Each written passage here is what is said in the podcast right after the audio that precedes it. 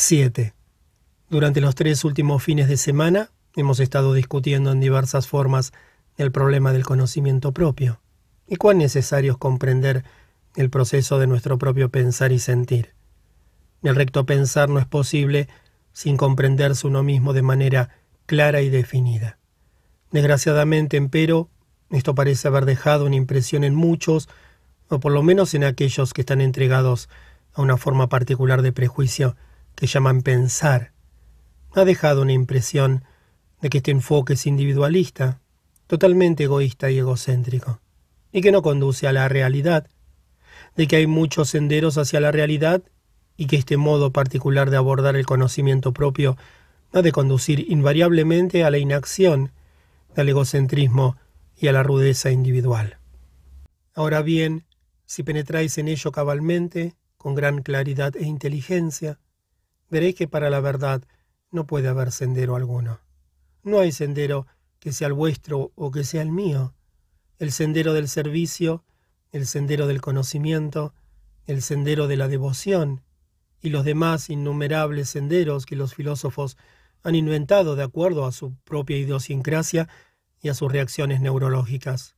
Pues bien, si uno puede pensar claramente sobre este asunto, sin prejuicio, y entiendo por prejuicio el estar entregado a una u otra línea de acción, de pensamiento o de creencia, sin darse cuenta, en modo alguno, que una forma determinada de pensamiento, un enfoque especial, tiene inevitablemente que limitar, ya se trate del sendero del conocimiento, del sendero de la devoción o del sendero de la acción. Verá que cualquier sendero tiene invariablemente que causar limitación y que por lo tanto no puede conducir a la realidad. Porque no hay duda de que ningún sendero de acción, de conocimiento o de devoción resulta suficiente por sí mismo. Si a un hombre ilustrado, por erudito que sea, y por enciclopédicos que resulten sus conocimientos, le falta amor, su saber carece ciertamente de valor. Es mera cultura libresca. El hombre creyente, como lo hemos dilucidado, tiene inevitablemente que regular su vida de acuerdo con el dogma, con el principio que sostiene, y por lo tanto su experiencia de ser limitada, porque uno experimenta conforme a las propias creencias, y tales experiencias jamás pueden ser liberadoras. Por el contrario, ella es una traba. Y como ya hemos dicho, solo en la libertad podemos descubrir algo nuevo, algo fundamental. A mi parecer, pues, la dificultad en que nos hallamos la mayoría de nosotros proviene de habernos entregado a muchas creencias y dogmas que nos impiden mirar de un modo nuevo toda cosa nueva. Y por lo tanto, dado que la realidad, Dios o lo que sea, debe ser algo inimaginable, algo inconmensurable, no hay posibilidad de que la mente pueda comprender. Haga lo que haga, la mente no puede ir más allá de sí misma Puede crear la realidad a su propia imagen, pero eso no será la realidad. Será solamente la proyección de sí misma, y por tanto para comprender la realidad, o para que esa inmensidad se manifieste, uno debe comprender el proceso de su propio pensar. Ese es sin duda el enfoque obvio. No es mi enfoque ni vuestro enfoque, es el único enfoque inteligente, y la inteligencia no es vuestra ni mía, Está mucho más allá de todos los países y todos los senderos, más allá de toda actividad religiosa, social y política. No pertenece a ninguna sociedad o grupo en particular. La inteligencia solo se manifiesta con la comprensión de uno mismo, lo cual, por cierto, no significa poner énfasis en el individuo. Es todo lo contrario. Es la insistencia en un sendero o en una creencia, en una ideología, lo que pone el acento sobre el individuo. Aunque ese individuo pertenezca a un vasto grupo o esté identificado con dicho grupo, la mera identificación con lo colectivo no significa que uno está libre de la individualidad limitada. De modo que es importante, sin duda, comprender que la realidad, o Dios, o lo que os plazca, no ha de encontrarse siguiendo un sendero determinado. Los hindúes muy hábilmente han dividido a los seres humanos en varios tipos y han establecido senderos para ellos, y ciertamente ningún sendero que es la acentuación de la individualidad y no el estar libre de individualidad puede conducir a lo real. Por eso hemos estado discutiendo en las tres últimas semanas la importancia del conocimiento propio, que no es en modo alguno acentuación de la individualidad, de lo personal. Si yo no me conozco a mí mismo, no tengo base para pensar. Cualquier cosa que piense simplemente una imposición, una aceptación de diversas influencias externas, una coacción circunstancial. Eso indudablemente no es pensar. El hecho de que se me haya criado en una sociedad determinada, de izquierda o de derecha, y haya aceptado desde mi niñez cierta ideología, no significa que yo sea capaz de pensar en la vida de un modo nuevo. Funciono, simplemente, en ese molde especial y rechazo cualquiera otra cosa que se me dé. Mientras que para pensar de un modo justo, verdadero, profundo, debo empezar por poner en tela de juicio todo el proceso del medio ambiente y la influencia externa del medio del que formo parte. Si no comprendo todo ese proceso en toda su sutileza, carezco ciertamente de base para pensar. Es, pues, absolutamente esencial que el proceso de la mente sea cabalmente comprendido, y no solo la parte consciente, el nivel superficial de la mente, sino los niveles más profundos. Porque es relativamente fácil comprender la mente superficial, observar sus reacciones, sus respuestas, ver cómo piensa y actúa instintivamente. Pero eso es tan solo el principio. Es mucho más difícil penetrar más a fondo, más hondamente, el proceso completo de nuestro pensar. Y no conociendo el proceso íntegro, el proceso total, entonces lo que creéis, lo que no creéis, lo que pensáis, ya sea que creáis o no en los maestros, que creáis o no en Dios, todo eso en realidad no viene al caso, es casi infantil. Resulta ahora relativamente fácil, mientras se escucha a otro, ver en esa relación un espejo en el cual nos descubrimos a nosotros mismos. Pero es también nuestro problema investigarlo mucho más profundamente, y es ahí donde se halla nuestra dificultad. Quizá unos cuantos de nosotros podamos desprendernos de nuestras creencias y prejuicios superficiales, abandonar unas cuantas sociedades e ingresar en nuevas organizaciones, las muchas cosas que uno hace, pero eso es, por cierto, mucho más importante, penetrar hasta las más profundas capas de la conciencia y descubrir exactamente lo que ahí ocurre, cuáles son nuestros compromisos, de los que no tenemos noción alguna, nuestras creencias, nuestros temores de los cuales no nos damos la menor cuenta, pero que en realidad guían y regulan nuestros actos. Porque lo interior se sobrepone siempre a lo externo. Puede que con astucia examinéis lo externo, pero lo interior termina por destruir lo externo. En cualquier sociedad utópica podréis edificar un orden social con mucho esmero y mucha astucia, pero sin esta comprensión psicológica de toda la naturaleza del hombre, lo externo resulta siempre destrozado. ¿Cómo es posible entonces penetrar las capas más profundas de la conciencia? Porque es ahí donde se oculta la mayor parte de nuestra idiosincrasia, la mayoría de nuestros temores que engendran creencias, la mayoría de nuestros deseos y ambiciones. ¿Cómo es posible hacerlas accesibles, desencubrirlas y comprenderlas? Si pudiéramos tener la capacidad de ahondar en todo esto y experimentar estas cosas realmente, no solo verbalmente, entonces sería posible librarnos de ellas. ¿No es así? Consideremos, por ejemplo, la ira. ¿Es posible experimentar la ira y darse cuenta de ella sin designarla con un nombre? No sé si lo habéis intentado alguna vez. Si alguna vez habéis experimentado un estado que no sea designado con un nombre. Si tenemos una experiencia, le aplicamos un término y la definimos como objeto de explotar o de comunicar o de fortalecer. Pero nunca experimentamos algo sin darle nombre. Eso es en extremo difícil para la mayoría de nosotros. La verbalización casi viene antes de la experiencia. Pero, si no le ponemos nombre a la experiencia, entonces tal vez sea posible penetrar en las capas más profundas de la conciencia.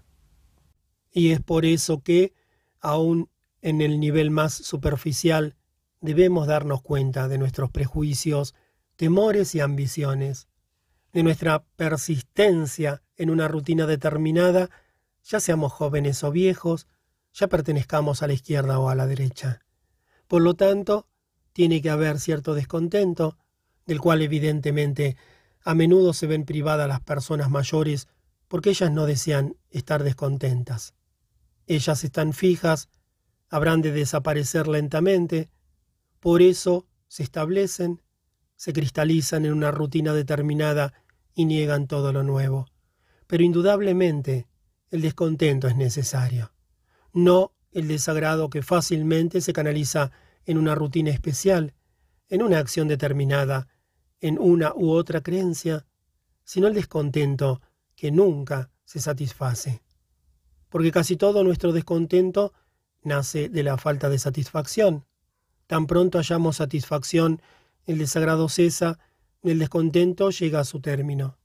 De suerte que casi todo nuestro desagrado es en realidad una búsqueda de satisfacción, mientras que el descontento es ciertamente un estado en el cual no existe la búsqueda de satisfacción. No bien me satisfago con facilidad, el problema desaparece. Si acepto la ideología de izquierda, o la de derecha, o alguna creencia particular, mi falta de satisfacción se soluciona fácilmente, pero el descontento es sin duda de otra calidad. El estado de contento es aquel en el cual se comprende lo que es. Para comprender lo que es, no debe haber prejuicio. Al ver las cosas como son, requiere que la mente se halle en un estado de extrema vigilancia, pero si nos satisfacemos fácilmente, entorpecemos amortiguamos ese estado de vigilancia. De modo pues que nuestro problema en todo esto, que es asunto de interrelación, consiste en darnos cuenta de nosotros mismos, en lo que hacemos, en lo que pensamos, en lo que decimos, para que en la vida de relación nos descubramos a nosotros mismos y nos veamos tal como somos. Pero sobreponer nuestras creencias a lo que somos no nos ayuda, por cierto, a lograr esa comprensión de lo que somos, es necesario, por lo tanto, que estemos libres de esa imposición política, sociológica o religiosa, que sólo puede sernos revelada en la convivencia. Y mientras no se comprenda la vida de relación, tiene que haber conflicto entre dos o entre muchos. Para que termine ese conflicto, ha de haber conocimiento de uno mismo, y cuando la mente está quieta, no aquietada, solo entonces es posible comprender la realidad. Muchas son las preguntas que se me han hecho y naturalmente no todas podrán ser contestadas, pero trataré de contestar tantas preguntas representativas como me sea posible, aunque algunas veces puede que ellas sean formuladas en palabras distintas, con un cambio de términos. Espero, pues, que en ello no halléis inconveniente alguno. Pregunta. Si he de ser perfectamente honesto, debo admitir que casi todo el mundo me provoca resentimiento y a veces odio. Eso hace que mi vida sea muy desdichada y penosa. Entiendo intelectualmente que soy ese resentimiento, ese odio, pero no puedo hacerle frente. ¿Puede usted mostrarme el camino? Krishnamurti. Veamos qué entendemos por intelectualmente. Al afirmar que comprendemos algo intelectualmente, ¿qué queremos decir con eso? ¿Existe algo que pueda llamarse comprensión intelectual? ¿O es que la mente solo comprende las palabras porque ese es nuestro único medio de comunicarnos unos con otros? ¿Comprendemos algo verbalmente? Eso es lo primero en que tenemos que ser bien claros. Si la llamada comprensión intelectual no es un impedimento a la comprensión, la comprensión, por cierto, es integral, no dividida ni parcial. O comprendo algo o no lo comprendo. El decir a uno mismo, Yo comprendo algo intelectualmente es sin duda una barrera para la comprensión. Es un proceso parcial y por lo tanto no es en modo alguno comprensión. Pues bien, la pregunta es esta. Yo que estoy resentido, que estoy lleno de odio, ¿cómo he de librarme de ese problema? ¿O cómo he de hacerle frente? ¿Cómo hacemos frente a un problema? ¿Qué es un problema? Sin duda un problema es algo que perturba. Por favor, ¿me permitís que os insinúe algo? Prestad simplemente atención a lo que estoy diciendo. No tratéis de resolver vuestro problema de odio y resentimiento. Observadlo, no más. Aunque es difícil penetrar el problema, de modo que al final os veáis libres de él, veamos si podemos hacerlo ahora. Será un experimento bastante interesante si lo intentamos juntos. Yo estoy resentido, lleno de odio, detesto a la gente, y eso me causa dolor. Y me doy cuenta de ello. ¿Qué he de hacer? Este es un factor que perturba mucho mi vida. ¿Qué tendré que hacer? ¿Cómo estaré realmente libre de ello? No se trata tan solo de desprenderme de ello por el momento, sino de librarme fundamentalmente de ello. ¿Cómo habré de proceder?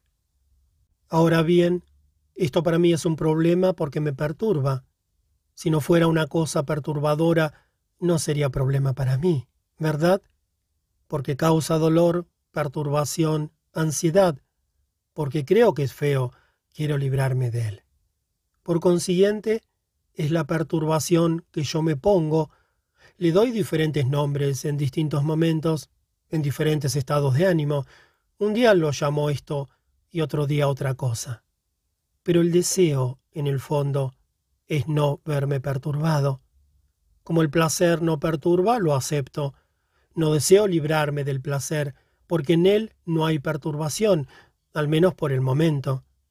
Pero el odio, el resentimiento, son factores muy perturbadores en mi vida, y yo deseo librarme de ellos.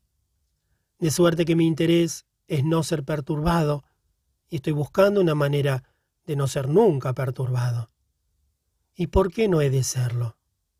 Yo tengo que ser perturbado para descubrir algo. Yo tengo que pasar por tremendos trastornos, disturbios, ansiedades, para poder descubrir. Porque si no me veo perturbado, me quedaré dormido. Y tal vez sea eso lo que la mayoría de nosotros desea en realidad, que se nos apacigüe, que se nos haga dormir, alejarnos de toda perturbación, hallar aislamiento, reclusión, seguridad, si a mí no me importa, pues, ser perturbado, realmente, no superficialmente, si no me importa ser perturbado porque deseo descubrir, entonces mi actitud hacia el odio, hacia el resentimiento, sufre un cambio. Si no me preocupa el estar perturbado, entonces el nombre no tiene importancia. La palabra odio no es importante. ¿Lo es acaso? o el resentimiento contra la gente carece de importancia, porque entonces experimento directamente el estado que llamo resentimiento, sin verbalizar esa experiencia. No sé si me explico bien. En otros términos, la ira es una condición muy perturbadora, como lo son el odio y el resentimiento. Y muy pocos de nosotros experimentamos la ira directamente sin verbalizarla. Si no la verbalizamos, si no la llamamos ira. La experiencia es, por cierto, distinta. ¿Cómo la definimos? Con ello reducimos la experiencia nueva a lo viejo o la fijamos en términos de lo viejo. Mientras que si no la nombramos, hay entonces una experiencia que se comprende directamente y esta comprensión efectúa una transformación en el momento de esa vivencia. Me explico con claridad por favor, esto no es sencillo.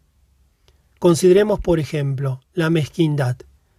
La mayoría de nosotros no nos damos cuenta si somos mezquinos, mezquinos en cuestiones de dinero, mezquinos para perdonar a la gente, mezquinos simplemente bien lo sabéis. Estoy seguro que esto nos resulta familiar. Ahora bien, dándonos cuenta de ello, cómo vamos a librarnos de esa condición. No se trata de llegar a ser generosos, que no es lo importante. El estar libre de mezquindad implica generosidad. No necesitáis volveros generosos, de suerte que evidentemente hay que darse cuenta de ello. Puede que seáis muy generosos al hacer un gran donativo a vuestra sociedad, a vuestros amigos, pero terriblemente mezquinos en cuanto a dar más propina. Bien sabéis lo que yo entiendo por mezquino. Uno no es consciente de ello. Cuando uno llega a darse cuenta de ello, ¿qué ocurre? Nos esforzamos por ser generosos. Tratamos de vencer nuestra mezquindad, nos disciplinamos con el fin de ser generosos, etc. Pero después de todo, el ejercitar la voluntad para hacer algo sigue siendo parte de la mezquindad, dentro de un círculo mayor. Así pues, si no hacemos ninguna de esas cosas y simplemente nos damos cuenta de lo que implica la mezquindad, sin aplicarle un término, veremos que ocurre una transformación radical. Consideremos la ira. Si no le dais un nombre y simplemente la experimentáis, no a través de la verbalización, ya que la verbalización es un proceso que menoscaba la experiencia. Si no le dais un nombre, entonces ella se agudiza, se torna muy violenta y actúa como una sacudida, y sólo entonces es posible ser libre. Tened bien a experimentar con esto. Primero uno tiene que ser perturbado. Y es obvio que casi a ninguno de nosotros le gusta ser perturbado. Creemos haber hallado una norma de vida, el maestro, la creencia o lo que sea, y ahí nos establecemos. Es lo mismo que tener un buen puesto burocrático y en él vegetar por el resto de la vida. Con esa misma mentalidad abordamos diversas cualidades de las cuales queremos deshacernos no vemos la importancia de ser perturbados, de estar interiormente inseguros, de no ser dependientes. Es solo en la inseguridad, sin duda, que descubrís, que podéis ver, que comprendéis. Queremos tener, como el hombre de mucho dinero, una vida fácil, pero él, por cierto, no está perturbado, él no quiere ser perturbado. Así pues, la perturbación es esencial para el entendimiento y cualquier intento de hallar seguridad es un obstáculo a la comprensión, y cuando queremos librarnos de algo que nos perturba, ello es por cierto un obstáculo. Mas si podemos experimentar un sentimiento directamente, sin nombrarlo, creo que es mucho lo que en ello encontraremos. Entonces ya no hay pugna con el sentimiento, porque el experimentador y lo experimentado son una misma cosa, y eso es esencial. Mientras el experimentador verbaliza el sentimiento, la experiencia, él se separará de ella y actuará sobre ella. Y tal acción es artificial, ilusoria, pero si no hay verbalización, el experimentador y lo experimentado son una sola cosa. Esa integración es necesaria y hay que enfrentarla radicalmente. Espero que esto sea claro. Si no lo es, lo dilucidaremos en otras reuniones. Pregunta. Yo le escuché a usted algunos años atrás y ello no significó mucho para mí, pero escucharle ahora parece que significa mucho. ¿Cómo es esto? Krishnamurti. Hay varias explicaciones para esto, que habéis madurado, que habéis progresado, que la vida ha golpeado a vuestra puerta, que habéis sufrido mucho, etc. Es decir, si lo que estamos debatiendo tiene algún sentido para vosotros, si creéis que todo ello es una tontería, entonces es muy sencillo. Ahora bien, la gente que cree en el progreso ofrecerá un tipo de explicación, que habéis madurado lentamente, que os hace falta tiempo, no solo unos cuantos años, sino otra vida, que el tiempo es esencial para la comprensión, y que aun cuando no hayáis comprendido al principio, comprenderéis más tarde, a medida que la experiencia madure gradualmente. Conocéis todas las diversas teorías que existen, pero sin duda hay un modo más sencillo de ver esto, ¿no es cierto? Por alguna razón desconocida, tal vez un amigo vuestro os ha traído aquí y vosotros casualmente escucháis y os marcháis. Ello no significa mucho para vosotros, salvo que hay lindos árboles, que habéis hecho un paseo agradable y todo lo demás que sabéis. Y luego os marcháis, pero inconscientemente sin duda algo habéis asimilado. ¿No habéis notado cuando guiáis un automóvil o paseáis que cuando aún vuestra mente consciente pueda estar atendiendo a la condición o mirando una cosa determinada, la otra parte de vuestra mente está absorbiendo inconscientemente? Algo ha sucedido. Se ha sembrado una semilla de la cual no tenéis conciencia, pero ella germinará más tarde. Está ahí. Así pues, lo que en un comienzo puede no haber significado mucho, ya que habéis escuchado algo de lo cual no tuvisteis conciencia, más tarde reacciona sobre vosotros. Ese es, por cierto, todo el propósito de la propaganda. Yo no soy propagandista, me horroriza la propaganda, pero eso es lo que está ocurriendo en el mundo, con los periódicos, las revistas, el cine, la radio y todo lo demás. Vosotros continuáis realmente interesados en lo que hacéis, y la radio o el periódico os van dando propaganda. Vuestra mente se halla en otra parte, pero absorbéis sin daros cuenta y más tarde, cuando esa absorción se ve estimulada, manifiéstase como respuesta automática a la guerra, al nacionalismo, a la aceptación de ciertas creencias, ya sean de la derecha o de la izquierda. Como creéis que los niños se impregnan de ciertas ideas?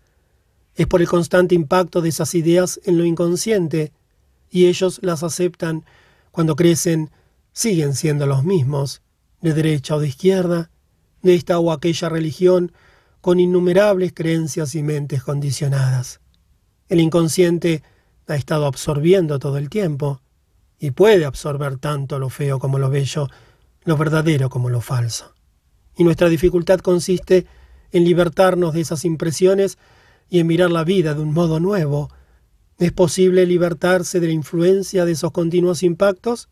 Es decir, darse cuenta de esos impactos y no dejarse influenciar por ellos porque ellos están presentes.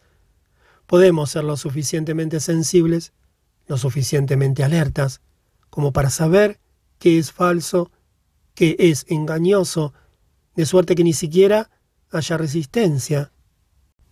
Porque tan pronto hacéis resistencia, fortalecéis aquello que resistís, y así os convertís en parte de ello. Mas si lo comprendéis, entonces no hay duda de que ya no influirá en lo consciente o en lo inconsciente. Es, pues, posible libertarse de todas las influencias condicionantes en las cuales se nos ha educado, del nacionalismo, de las diferencias de clase, de las innumerables creencias religiosas, de las ideas políticas, hay que ser libre, por cierto. De lo contrario no se puede descubrir lo que está más allá de la libertad. Mas para ser libre hay que examinar todas esas cosas y no aceptar ninguna, lo cual no es cultivar la duda. De suerte que para ese proceso mismo hay que comprender el contenido de la propia conciencia de lo que uno es. Pregunta. ¿Querría usted hablarnos sobre el pecado? Krishnamurti. Por desgracia, toda religión organizada ha cultivado con fines de civilización el sentimiento de culpa. La mayoría de nosotros lo tiene, y cuanto más sensibles somos, más agudo es ese sentimiento. Mientras más responsables, más culpables os sentís. ¿Veis la confusión que reina en el mundo? Las guerras inminentes y toda la trapacería que continúa. Y si sois sensibles, si estáis alertas, si ello os interesa bastante, y si sois inteligentes, os sentís responsables. Y como uno muy poco puede hacer, se siente culpable. Ese es un aspecto del problema. Luego, para mantener el hombre dentro de límites civilizados, ese sentido de culpabilidad ha sido cultivado muy cuidadosa y asiduamente. De lo contrario, nos extralimitaríamos, porque si no tuviéramos normas, si no tuviéramos sanciones, ni códigos morales, no es que haya mucho de ello hoy en día, sería peor. Así la religión la creencia organizada ha sostenido y cultivado con esmero este sentido de que debéis andar derechos, de que no debéis pecar, de que no debéis hacer cosas feas. Nos ha mantenido dentro de un molde. Son tan solo unos pocos los que pueden salirse del molde, ya que queremos permanecer en él. Queremos ser respetables. El miedo a la opinión pública y muchas cosas más nos retienen en el molde. Y como tenemos miedo y no dependemos de nuestro propio entendimiento, la mayoría de nosotros confiamos en otra persona.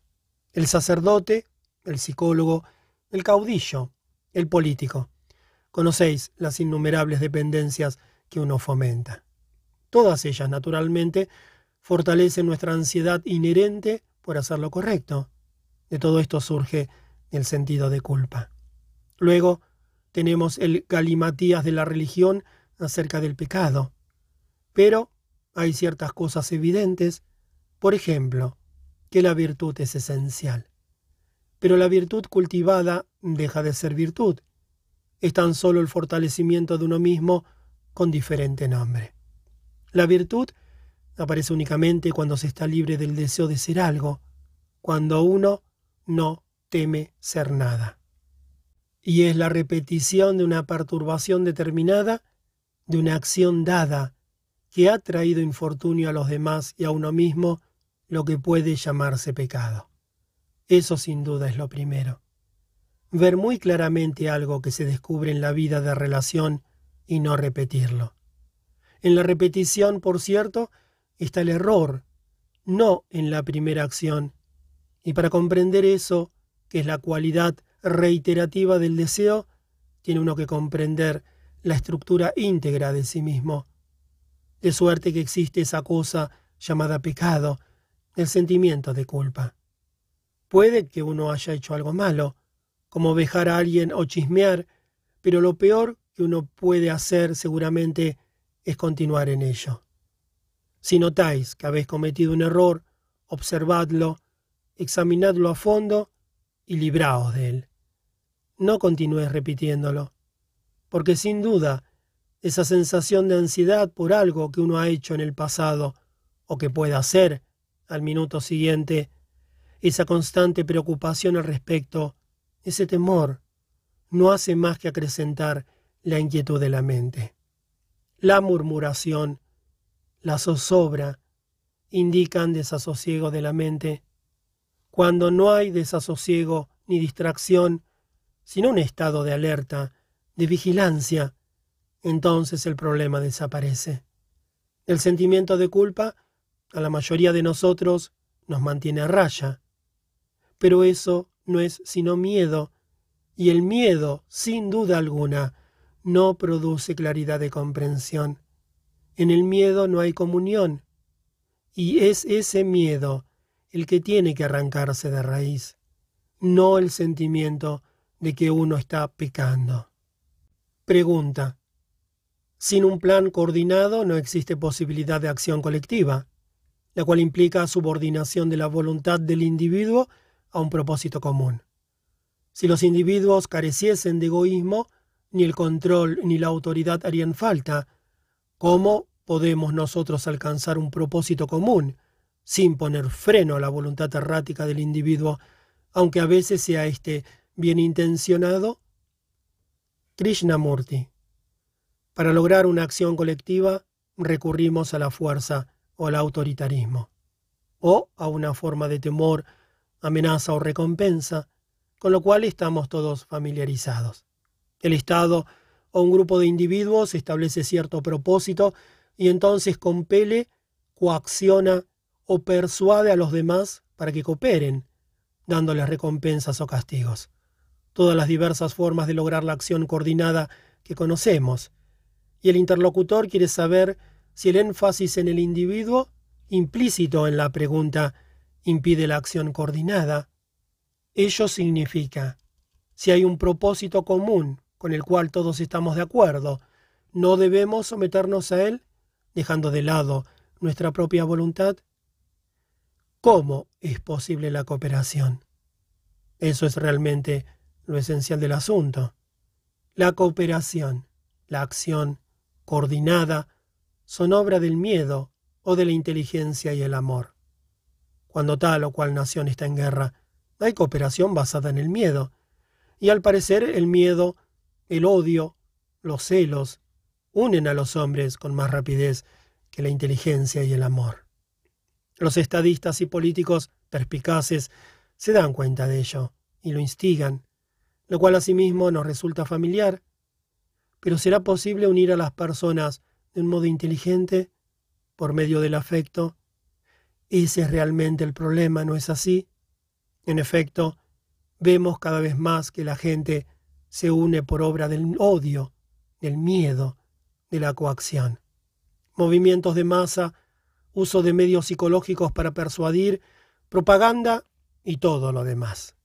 Y si ese es el camino, entonces resulta vano todo lo que estamos discutiendo. Pero si no cooperáis, si no os unís por medio de la codicia, ¿hay alguna otra manera de hacerlo?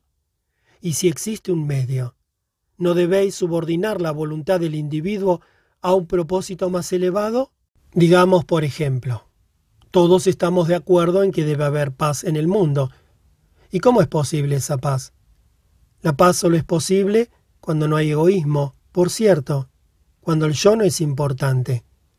Como soy pacífico en mí mismo, mis actos serán pacíficos, no seré por lo tanto antisocial. Y alejaré de mí todo lo que contribuya al antagonismo. Por consiguiente, tengo que pagar el precio de la paz. Pero la paz debe originarse en mí mismo, y cuanto mayor sea el número de nosotros que tenga esa actitud, mayor será, por cierto, la posibilidad de paz en el mundo, lo cual no significa subordinación de la voluntad individual al todo, a un propósito, a un plan, a una utopía. Veo en efecto que no puede haber paz mientras yo no sea pacífico. Ello significa nada de nacionalismo, nada de clase. Conocéis todas las cosas que implica el hecho de ser pacíficos, el cual significa ser completamente exento de egoísmo. Cuando eso exista, entonces cooperaremos. Entonces será inevitable que haya cooperación. Cuando hay coacción extraña para obligarme a cooperar con el Estado, con un grupo, puede que yo coopere, pero en mi fuero íntimo estaré en lucha, no habrá alivio alguno. O puede que yo me valga de la utopía como medio de hallar plena satisfacción, lo cual es también expansión de uno mismo. Así pues, mientras la voluntad del individuo se someta a determinada idea por causa de la codicia, de la identificación, tiene que haber finalmente conflicto entre el individuo y lo colectivo.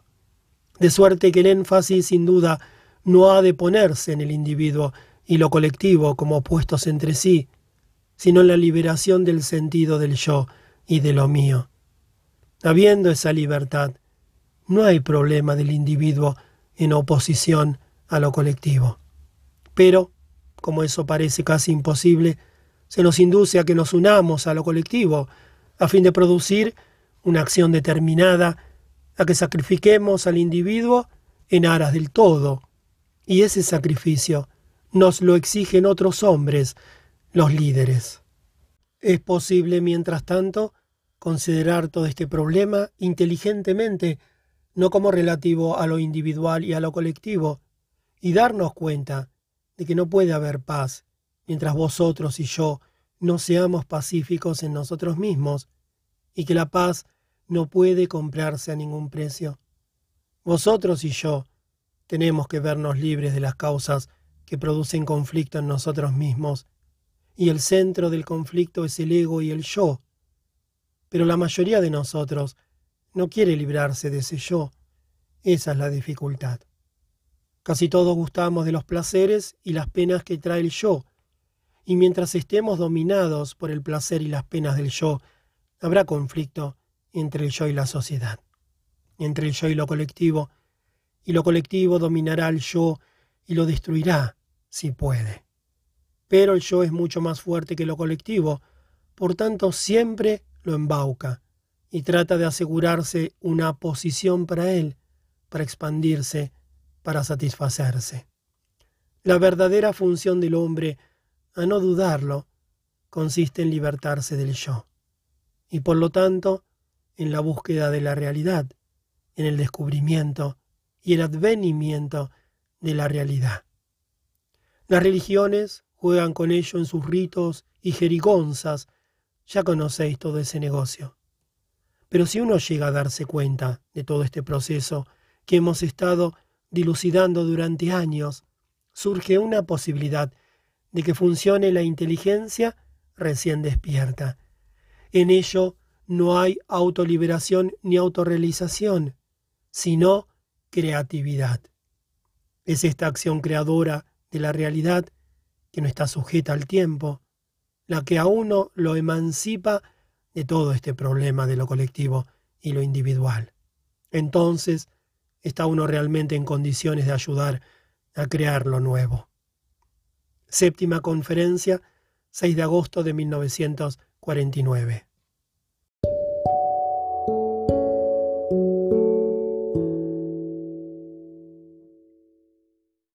8. Estoy seguro que muchos de vosotros creéis en la inmortalidad, en el alma o en el Atman y otras cosas más. Y tal vez algunos de vosotros hayáis tenido alguna experiencia fugaz de esas cosas, pero si se me permite, me agradaría enfocar en la mañana de hoy todo esto desde un punto de vista distinto. Investiguémoslo con mucha seriedad y empeño y descubramos la verdad al respecto, no de acuerdo a ningún tipo determinado de creencia o dogma religioso, ni a vuestra propia experiencia personal, por vasta, hermosa y romántica que pueda ser. Os ruego, pues, que examinéis inteligentemente y sin ningún prejuicio lo que vamos a dilucidar, no con la intención de rechazarlo o defenderlo, sino más bien con la de descubrir. Porque es un problema de muy difícil discusión. Son muchas las cosas que él implica y si podemos pensar en ello de un modo nuevo, tal vez nuestro enfoque de la acción y de la vida resulte diferente. Creemos, al parecer, que las ideas son muy importantes. Nuestra mente está llena de ideas. Nuestra mente es idea. No hay mente sin idea, sin pensamiento, sin verbalización. Y las ideas desempeñan un papel extraordinariamente importante en nuestra vida, es decir, lo que pensamos, lo que sentimos, las creencias e ideas en las cuales estamos condicionados. Las ideas tienen un sentido extraordinario para la mayoría de nosotros, ideas que parecen coherentes, lógicas, inteligentes, y también ideas que son románticas, estúpidas, sin mucha significación. Estamos abarrotados de ideas, Toda nuestra estructura se basa en ellas. Y estas ideas surgen evidentemente por obra de influencias externas y del condicionamiento ambiental, como asimismo por exigencias internas. Podemos ver muy bien cómo surgen las ideas. Las ideas son sensaciones. No existe idea sin sensación. Y como la mayoría de nosotros se alimenta de la sensación, toda nuestra estructura se basa en ideas. Siendo limitados y procurando agrandarnos mediante la sensación, las ideas se tornan muy importantes. Ideas sobre Dios, sobre la moral, ideas sobre diversas formas de organización social, etc. De suerte que las ideas informan nuestra experiencia, lo cual es un hecho evidente. Es decir, las ideas condicionan nuestra acción. La acción no es la que crea las ideas. Son las ideas que engendran la acción. Primero lo pensamos, luego actuamos, y la acción se basa en las ideas. De modo que la experiencia es el resultado de las ideas, pero la experiencia es diferente de la vivencia. Si lo habéis advertido, en el estado de vivencia no hay ideación en absoluto. Existe tan solo el hecho de experimentar, de actuar. Más tarde viene la ideación, gustos y aversiones derivada de esa vivencia. Deseamos que la experiencia continúe o que no continúe. Si nos gusta, retrocedemos hacia la experiencia que está en la memoria. lo cual es reclamar la sensación de esa experiencia, no experimentar de nuevo. Existe sin duda una diferencia entre vivencia y experiencia, y eso debe ser suficientemente aclarado. En la vivencia no hay experimentador y experiencia, hay tan solo estado de vivencia. Pero después de esa vivencia, la sensación de la misma se reclama, se anhela, y de ese deseo nace la idea. Digamos, por ejemplo, que habéis tenido una experiencia agradable, ha pasado y suspiráis por ella. Es decir, anheláis la sensación, no el estado de vivencia, y la sensación crea ideas, basadas en el placer y el dolor, en evitar y aceptar, en la negación y la continuación.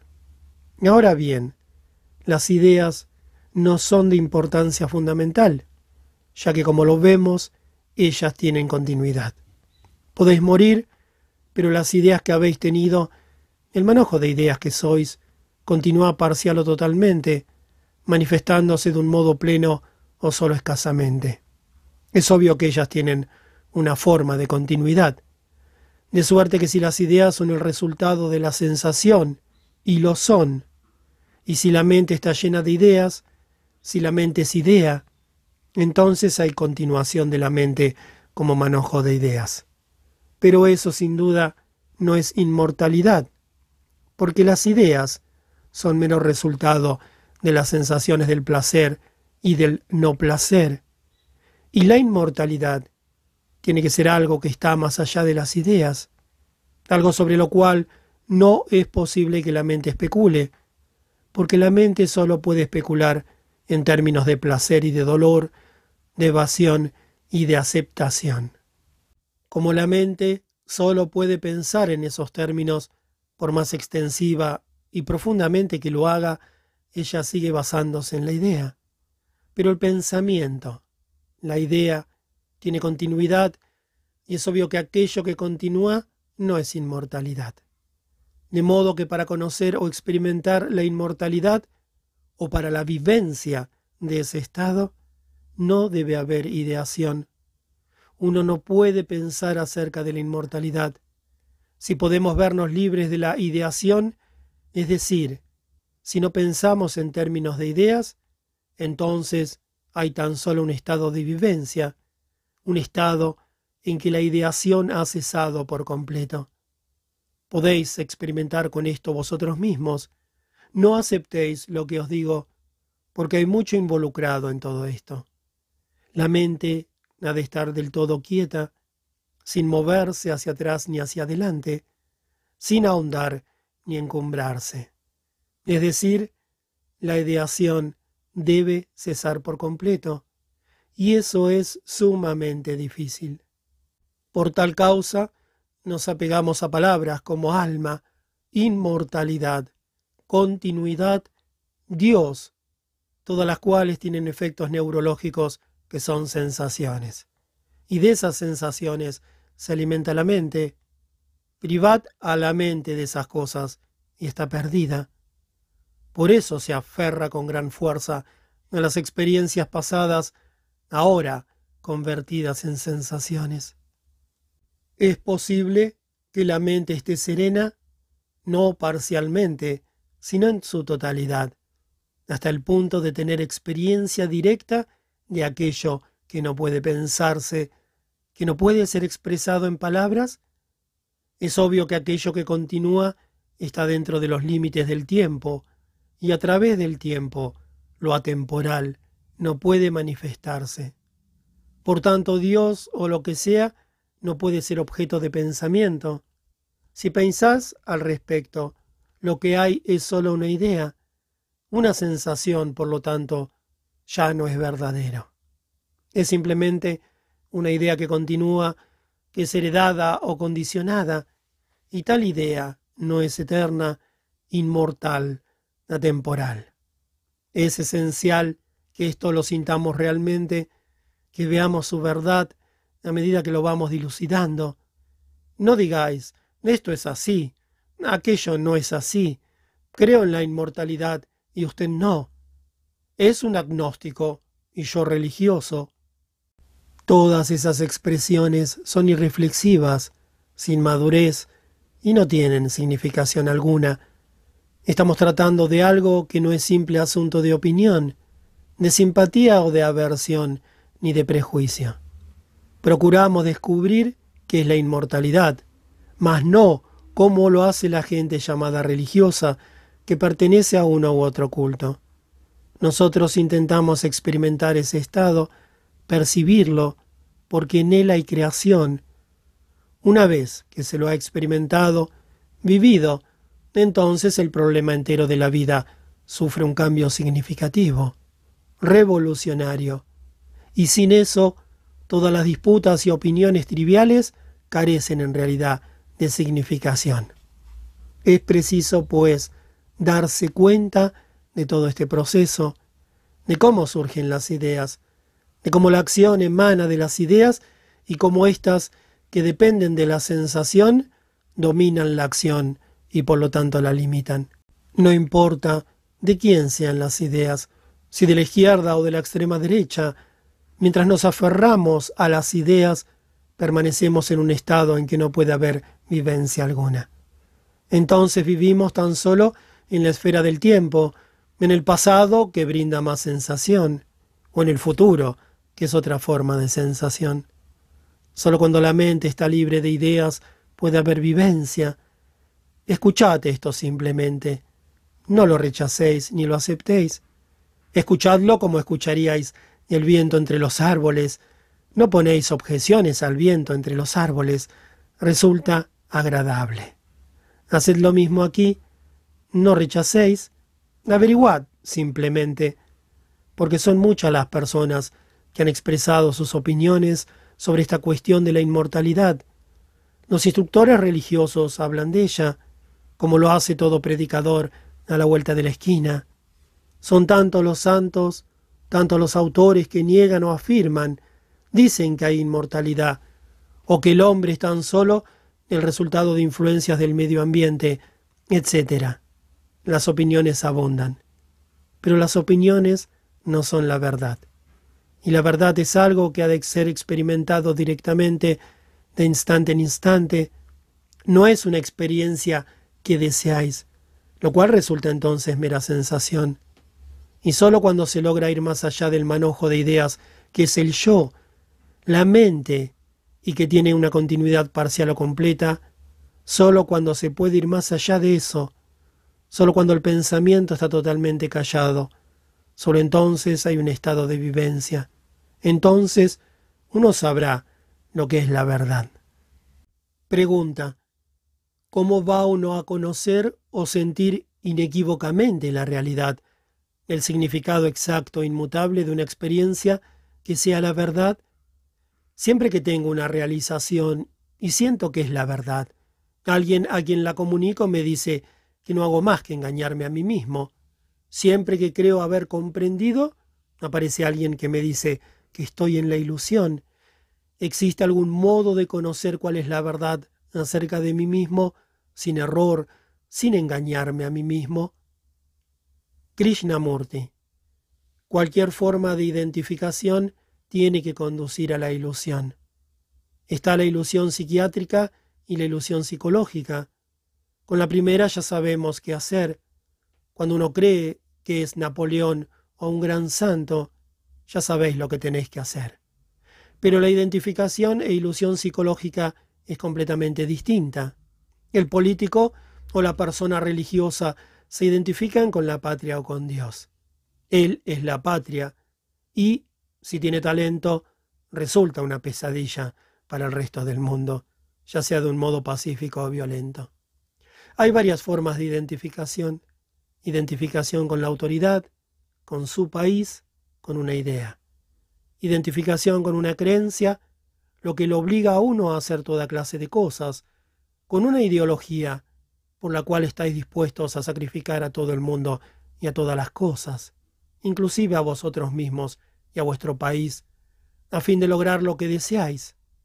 Identificación con una utopía, por la cual encajáis a los demás en determinado molde.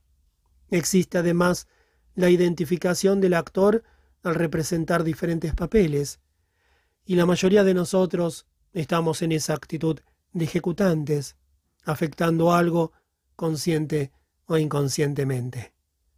Nuestra dificultad, pues, consiste en que nos identificamos con un país, con un partido político, con la propaganda, con una creencia, con una ideología, con un líder. Todo eso es un tipo de identificación. Existe luego la identificación con nuestras propias experiencias.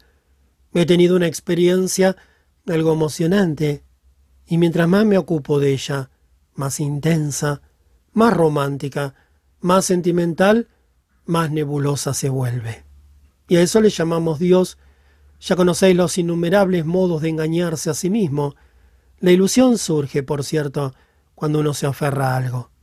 Si he tenido una experiencia que está totalmente terminada y vuelvo a ella, estoy en la ilusión. Si quiero que algo se repita, si me apego a la repetición de una experiencia, ello forzosamente me llevará a la ilusión. Así pues, la base de la ilusión es la identificación, la identificación con una imagen, con una idea de Dios, con una voz o con experiencias a las cuales nos adherimos apasionadamente. No es a la experiencia que nos aferramos, sino a la sensación que de ella tuvimos en el momento de experimentarla. Vive en la ilusión un hombre que ha creado en torno suyo diversos métodos de identificación. Un hombre que cree a causa de una sensación, de una idea a la cual se apega, está sujeto a vivir en la ilusión, en el engaño de sí mismo. Por lo tanto, Cualquier experiencia acerca de vosotros que rechacéis tiene que conduciros a la ilusión. La ilusión solamente cesa cuando comprendéis una experiencia y no os aferráis a ella. Este deseo de poseer es la base de la ilusión, del engaño de uno mismo. Deseáis ser algo y este deseo ha de ser comprendido, a fin de comprender el proceso de la ilusión, del engaño de uno mismo, si creo que en mi próxima vida seré un gran instructor, un gran maestro, el Buda, X, Y o Z, o si creo que ahora soy eso, y a eso me aferro, estaré sin duda en la ilusión, porque vivo de una sensación, la cual es una idea, y mi mente se alimenta de ideas, falsas o verdaderas. ¿Y cómo vamos a saber si la experiencia en un momento dado es la verdad? Eso es parte de la pregunta. ¿Por qué deseáis saber si es la verdad? Un hecho es un hecho, no es falso ni verdadero. Solo cuando deseo traducir un hecho conforme a mi sensación, a mi ideación, es que entro en el engaño. Cuando estoy enojado, ello es un hecho, no es una cuestión de autoengaño. Cuando soy lujurioso, codicioso, cuando estoy irritado. Ello es un hecho. Solo cuando empiezo a justificarlo, a buscarle explicaciones, a evitarlo, a traducirlo conforme a mi prejuicio en mi favor, únicamente entonces tengo que preguntar qué es la verdad. Es decir, no bien abordamos un hecho emocionalmente, sentimentalmente, a base de ideación, entramos en el mundo de la ilusión y del autoengaño.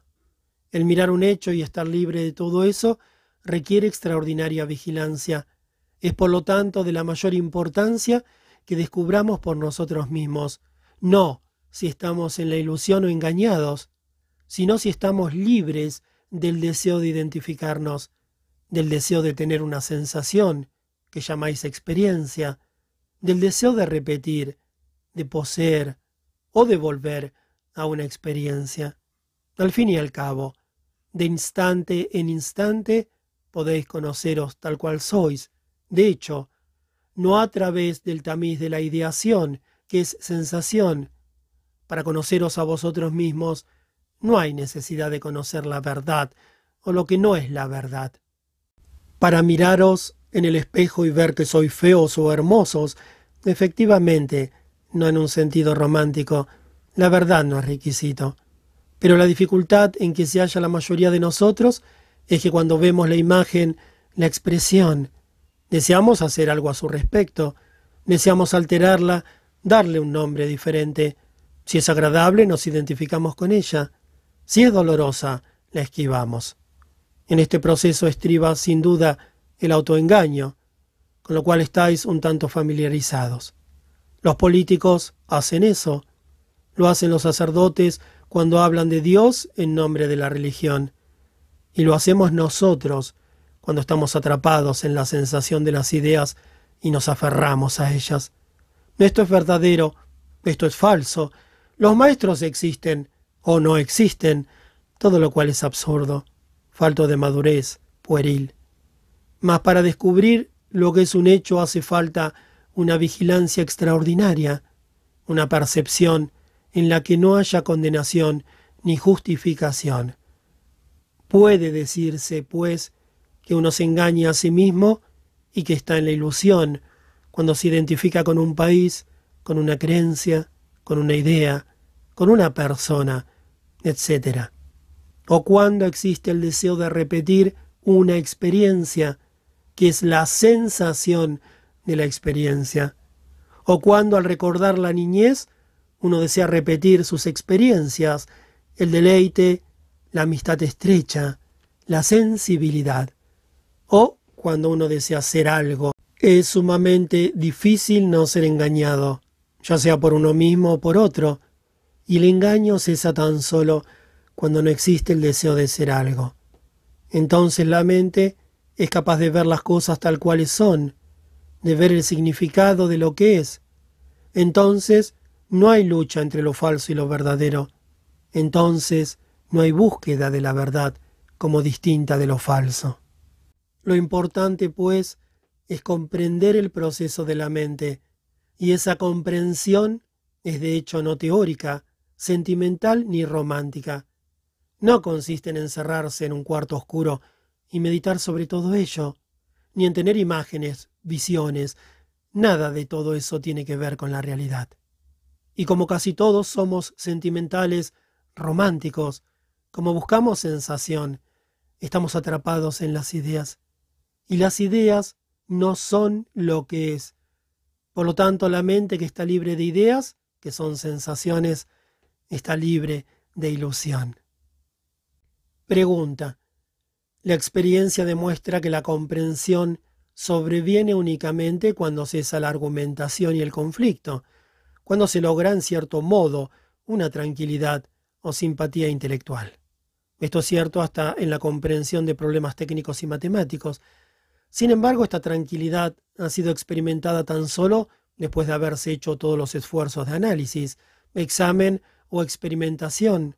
¿Significa eso que dicho esfuerzo es un requisito previo, aunque no suficiente para la tranquilidad?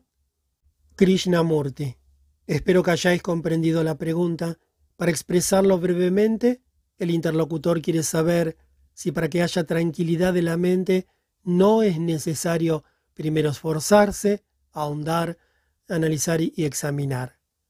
No hace falta esfuerzo para que la mente pueda comprender, es decir, no es la técnica requisito previo para la creatividad si se me plantea un problema, ¿no debo investigarlo, considerarlo detenida y completamente, escudriñarlo, analizarlo, desmenuzarlo, preocuparme por él y librarme de él? Entonces, cuando la mente está quieta, se halla la respuesta. Este es el proceso por el cual pasamos. Tenemos un problema, lo consideramos, lo examinamos, lo discutimos, y luego, cansada de él, la mente se aquieta. Entonces, sin saber cómo, hallamos la respuesta. Este proceso nos resulta familiar. Y el interlocutor pregunta, ¿no es eso necesario en primer término? ¿Por qué pasamos por ese proceso? No nos equivoquemos preguntando si ello es o no necesario. Preguntemos, ¿por qué pasamos por ese proceso? Yo paso por ese proceso, evidentemente, a fin de hallar una respuesta. Lo que ansío es hallar una respuesta, ¿no es así? Y ese temor de no hallarla me obliga a hacer todas esas cosas, y luego después de pasar por dicho proceso, me siento agotado y digo, no tengo respuesta. Entonces la mente se aquieta y surge una respuesta ¿Siempre o a veces? La pregunta no es, pues, si el proceso preliminar es necesario, sino por qué yo paso por ese proceso. Evidentemente, porque busco una respuesta. No estoy interesado en el problema, sino en cómo alejarme de él. No busco la comprensión del problema, sino la respuesta al problema. Hay ciertamente una diferencia, porque la respuesta está en el problema, no fuera de él. Paso por el proceso de escudriñar, analizar, desmenuzar para huir del problema. Pero si no escapo del problema y trato de mirarlo sin ningún temor o ansiedad, si no hago más que considerar el problema, ya sea matemático, político, religioso o de cualquier otra índole, y no busco una respuesta, entonces el problema empezará a revelárseme. Eso sin duda es lo que ocurre. Pasamos por ese proceso y eventualmente la mente lo rechaza porque no tiene salida. Así pues, no podemos empezar directamente desde el principio, es decir, sin buscar una respuesta al problema. Ello es sumamente arduo, ¿verdad? Porque cuanto más comprendo el problema, más significación él posee. Para comprenderlo y de abordarlo serenamente, sin imponer al problema mis ideas, mis sentimientos de simpatía o antipatía, entonces el problema revelará su significado. ¿Por qué no es posible tener la mente quieta desde el principio mismo? Solo habrá tranquilidad cuando yo no busque una respuesta, cuando no le tenga miedo al problema. Nuestra dificultad estriba en el temor que el problema encierra en sí. Cuando uno pregunta si es necesario o no hacer un esfuerzo, recibe una respuesta falsa. Veámoslo de manera distinta. Un problema exige atención, no distracción por temor. Y no hay atención cuando buscamos una respuesta fuera del problema, una respuesta que nos convenga, que nos resulte preferible, que nos ofrezca satisfacción o escape. En otras palabras, si podemos enfocar el problema sin nada de esto, entonces es posible comprenderlo de suerte que la cuestión no es si debemos pasar por este proceso de analizar, examinar, escudriñar, o si ello es necesario para tener tranquilidad. La tranquilidad se manifiesta cuando no tenemos temor. Y es porque tememos al problema, al asunto que el problema encierra, que estamos atrapados en los deseos propios de nuestras actividades, en las actividades nacidas de nuestros deseos. Pregunta. Ya no reprimo mis pensamientos y me siento chocado por lo que a veces surge en mí. ¿Puedo ser malo hasta tal punto? Krishnamurti. Es bueno sentirse chocado, ¿verdad? Ello implica sensibilidad, ¿no es así? Pero si no os sentís chocados, si solo decís que hay en vosotros tal o cual cosa que no os gusta y que vais a disciplinarla, a cambiarla, entonces estáis a prueba de choques, ¿no es así? Risas. No, por favor, no lo toméis a risa, porque la mayoría de nosotros desea estar a prueba de sacudidas. No queremos saber lo que somos. Y por eso es que hemos aprendido a reprimir, a disciplinar, a destruirnos y a destruir al prójimo por nuestra patria y por nosotros mismos. No queremos conocernos tal cuales somos. El descubrirse, pues, tal como uno es, resulta chocante y debe serlo. Deseamos, en efecto, ser diferentes. Nos agrada pensar de nosotros mismos, imaginarnos como algo hermoso, noble, como esto o aquello, todo lo cual es resistencia. Nuestra virtud ha llegado a ser mera resistencia, por lo tanto, ya no es virtud. Para ser sensible a lo que uno es, requiere cierta espontaneidad, y es en esa espontaneidad que uno descubre. Pero si habéis reprimido, disciplinado vuestros pensamientos y sentimientos tan completamente que no existe espontaneidad, entonces no es posible descubrir nada. Y yo no estoy muy seguro de que no sea eso lo que la mayoría de nosotros quiere, llegar a estar interiormente muertos. porque es mucho más fácil vivir de ese modo, entregarnos a una idea, a una organización, al servicio o a Dios, sabe qué, y funcionar automáticamente. Es mucho más fácil. Pero el ser sensibles, el darnos cuenta interiormente de todas las posibilidades, es demasiado peligroso, demasiado penoso, y empleamos un método respetable para insensibilizarnos, una forma aceptada de disciplina, de represión, de sublimación, de negación. Bien conocéis las diversas prácticas que nos hacen torpes, insensibles. Ahora bien, cuando descubráis lo que sois, lo cual, según el interlocutor, es malo, ¿qué haréis con ello? Antes habíais reprimido y por lo tanto nunca habéis descubierto. Ahora ya no reprimís y descubrís lo que sois. ¿Cuál es vuestra siguiente reacción? Es, por cierto, es mucho más importante. ¿Cómo os la sabéis con ello? ¿Cómo lo abordáis? ¿Qué ocurre luego cuando descubrís que sois lo que llamáis malo? ¿Y qué hacéis? En el momento mismo en que descubrís, ya vuestra mente está ocupada con ello, ¿no es así? ¿No lo habéis notado? Descubro que soy mezquino. Ello me resulta chocante. ¿Qué hago, pues? La mente dice entonces, no debo ser mezquino, y por lo tanto cultivo la generosidad. La generosidad de la mano es una cosa, y la generosidad del corazón es otra. La generosidad que se cultiva es la de la mano, la generosidad del corazón no podéis cultivarla. Si os ponéis a cultivar la generosidad del corazón, entonces llenáis el corazón de las cosas de la mente. ¿Qué hacemos pues cuando descubrimos ciertos rasgos que no son generosos? Observaos a vosotros mismos, por favor. No aguardéis a mi respuesta, mi explicación. Observad, experimentad eso mientras proseguimos juntos. No es que sea esta una clase de psicología, pero indudablemente escuchando cosas como estas debemos experimentar y ser libres a medida que proseguimos, no continuar día tras día con la misma necia rutina. ¿Qué hacemos, pues? La respuesta instintiva consiste en justificar o negar, lo cual nos torna insensibles.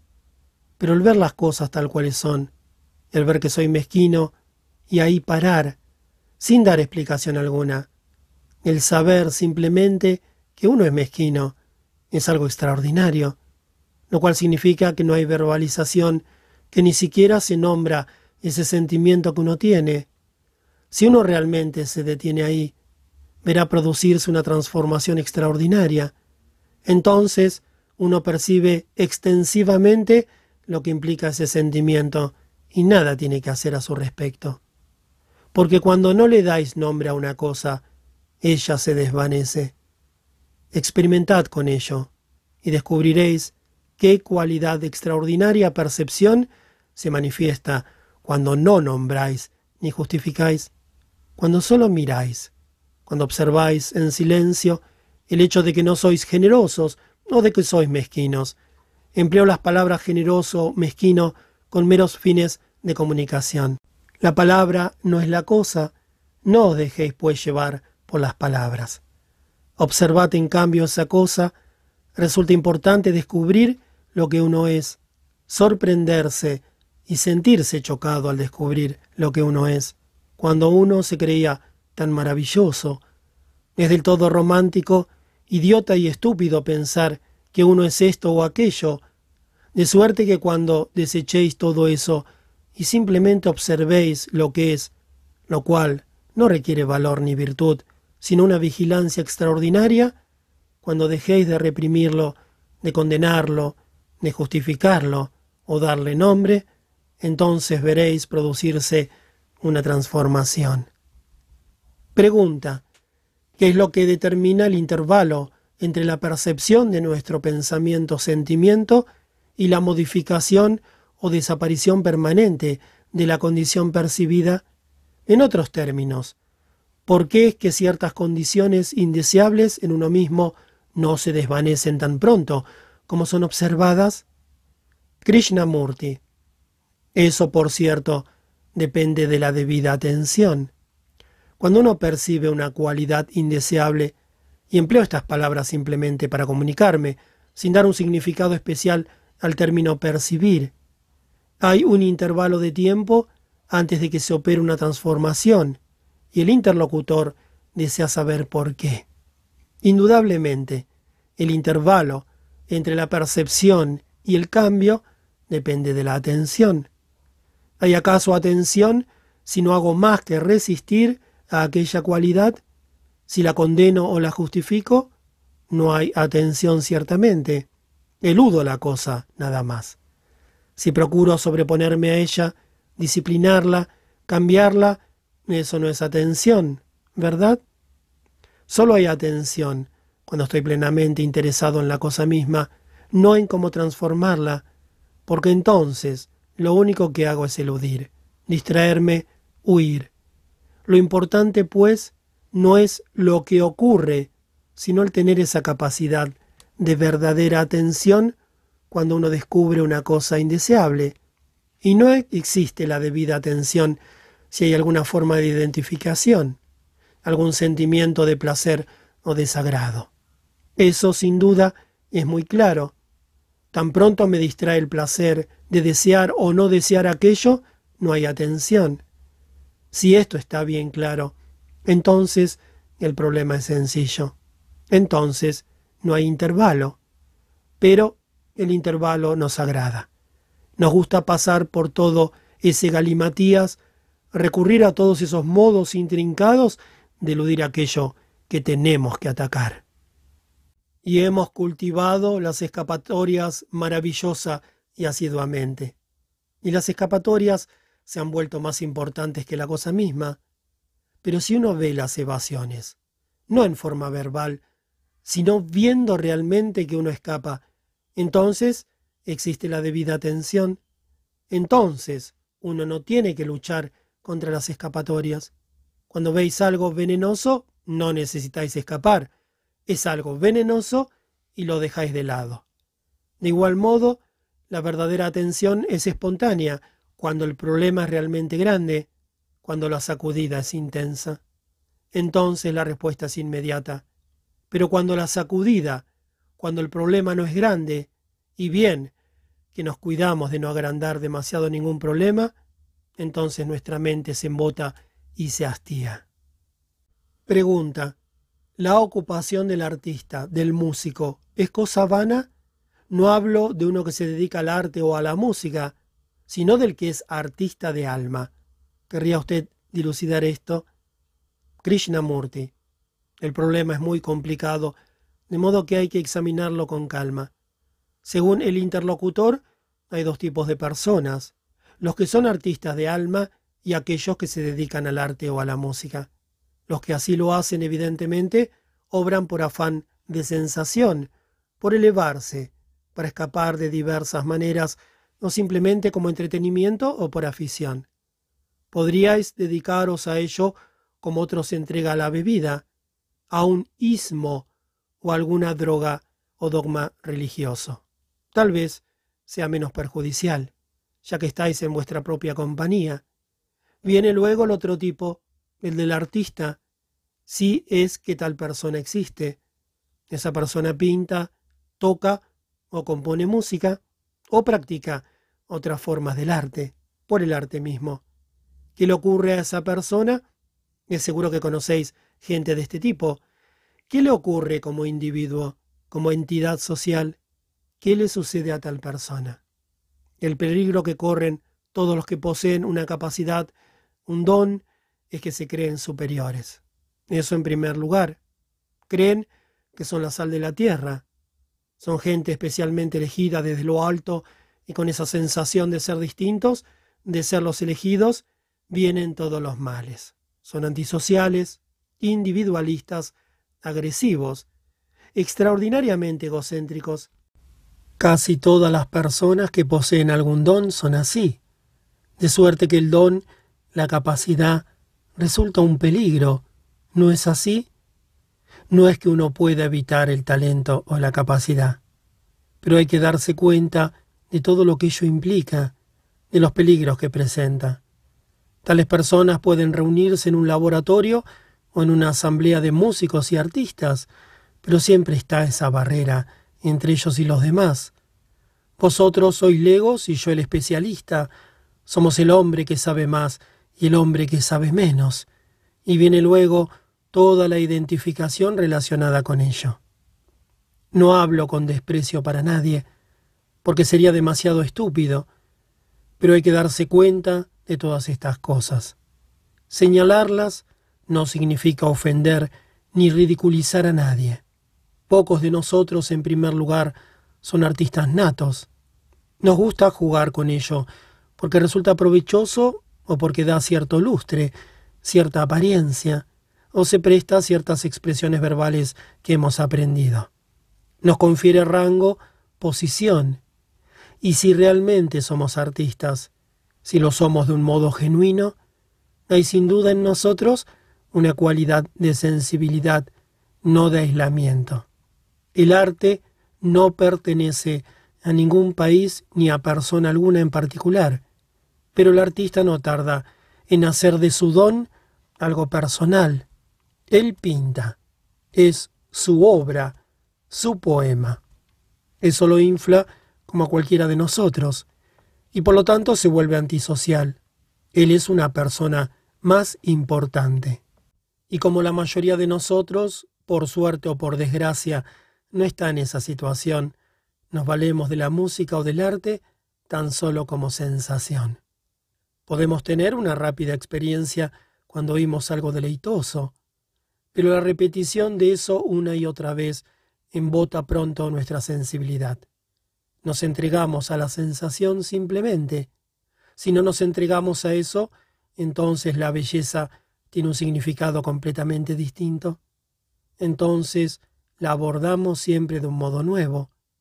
Y es este modo nuevo de abordar las cosas en todo momento, sean ellas hermosas o feas, lo que resulta importante, lo que contribuye a la sensibilidad. Pero no podéis ser sensibles si sois prisioneros de vuestra propia afición o capacidad, de vuestro propio deleite, de vuestra propia sensación. Sin duda, la persona realmente creadora se allega a las cosas de un modo nuevo. No se limita a repetir lo que el locutor de radio le ha dicho o lo que dicen los críticos. La dificultad, pues, estriba en mantener esa sensibilidad en todo momento, en estar alertas, ya seáis artistas o simplemente juguéis con el arte.